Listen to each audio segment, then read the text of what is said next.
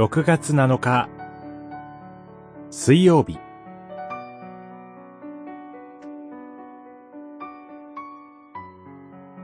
違法人とユダヤ人のうちに実現する救い。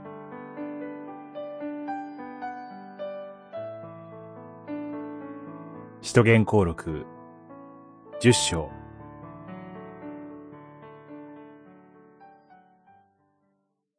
その中には、あらゆる獣、地を這う者、空の鳥が入っていた。そして、ペトロよ、身を起こし、ほふって食べなさい、という声がした。十章、十二節、十三節。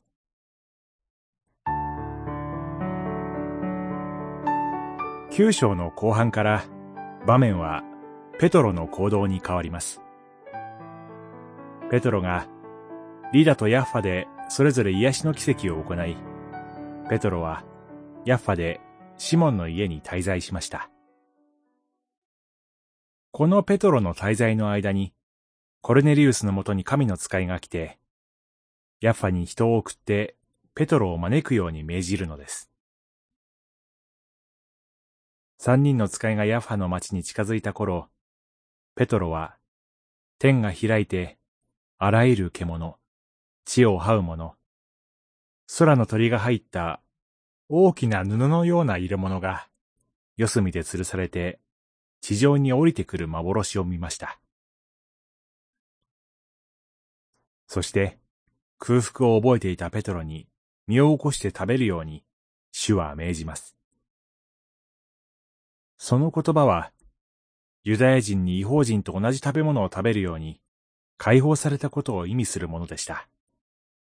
ここに、汚れたものとされた違法人とユダヤ人とを隔てていた壁は、完全に取り除かれました。ここに、十字架の上に、その身を唯一の完全な犠牲として捧げられたキリストの血によって清められた違法人とユダヤ人の平和があります。このキリストにある命の交わりのもとに、世界の人々は救いと祈りを一つにされます。コルネリウス一家の救いは、混沌とした世界の中に十字架の主において、真の和解を見る聖なる救いとその光を指し示します。